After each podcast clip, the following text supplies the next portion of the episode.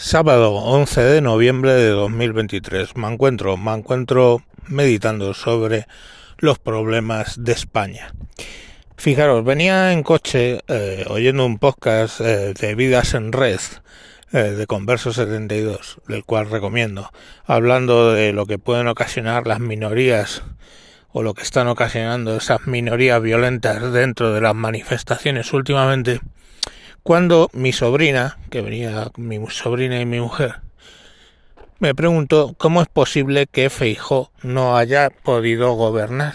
Y bueno, pues le expliqué que aunque ha ganado en la mayoría de las provincias, eh, la ley electoral, los congresistas, los partidos de un lado y otro, porque Junts presuntamente siendo de derechas o el PNV siendo de derechas, qué motivo tienen para no votar a la derecha, en fin, toda una serie de cosas. Pero ese no es el tema de lo que quería hablar, porque es que luego le dije a mi sobrina cuál era el principal problema de la democracia española. Y el principal problema de la democracia española es que no hay división de poderes. Vosotros vais a las elecciones generales y votáis a un partido. Punto. Pongamos por caso el PSOE. Tradicionalmente, el número uno por Madrid de la lista más votada se elige siendo el presidente del gobierno. Y, lógicamente, el presidente del gobierno elige a su ejecutivo. Él ¿Has votado tú al Ejecutivo? No.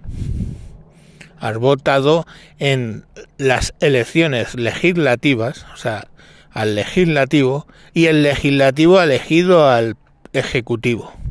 Luego llega el Ejecutivo y empieza a tomar decisiones y elige, con la ayuda o no del, del legislativo, el Ejecutivo elige el Poder Judicial, elige básicamente el Tribunal Constitucional y el Consejo General del Poder Judicial.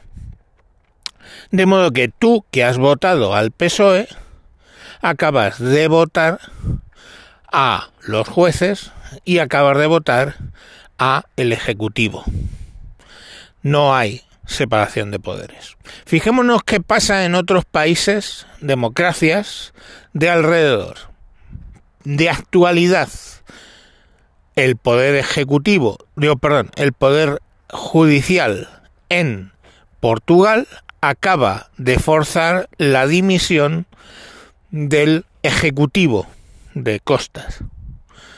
Acaba de dimitir al verse implicado, imputado, perdón, en una serie de apaños relativos a todo el rollo de energías verdes. Un caso donde en un país democrático el mm, poder judicial ha conseguido doblegar al poder ejecutivo. Caso donde el poder legislativo doblega al ejecutivo, pues los procesos de impeachment en una democracia como es los Estados Unidos.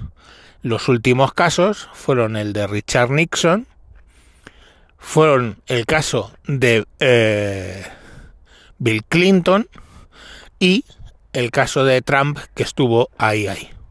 En los tres casos no se llegó al impeachment, pero sí el abrir el proceso de impeachment hizo que ellos dimitieran y se hicieran las elecciones. Entonces, eh, ahí veis un ejemplo del legislativo procesando al Ejecutivo. Otro caso del judicial procesando al Ejecutivo es Israel. Gracias o por desgracia a la guerra que tienen con Hamas, se ha pospuesto, digamos, el eh, juicio o el proceso judicial contra Benjamín Netanyahu. O sea, se contra el poder ejecutivo. El otro ejemplo donde el judicial puede con el ejecutivo. Y así es como se definió la democracia, con el balanceo entre esos tres poderes, en la medida que esos poderes sean independientes, es en la medida en la que una democracia es más funcional o menos funcional. En la medida en que esos poderes están todos conectados, tú no votas los jueces, tú no votas al presidente del gobierno, tú solo has votado a una lista para las legislativas, pues a partir de eso, eso lo que provoca son muchos problemas. Y ese, ese y no otro, ese es principalmente el problema de este país lógicamente, claro, esos partidos tienen un poder que está por encima del bien y del mal. Tened en cuenta que el legislativo elige al poder ejecutivo, pero es que luego el poder ejecutivo puede incluso pasar de las cámaras con lo que se ha llamado los decretos ley, donde el ejecutivo hace una ley sin pasar por las cámaras hasta, hasta que ya está hecha la ley, ¿vale?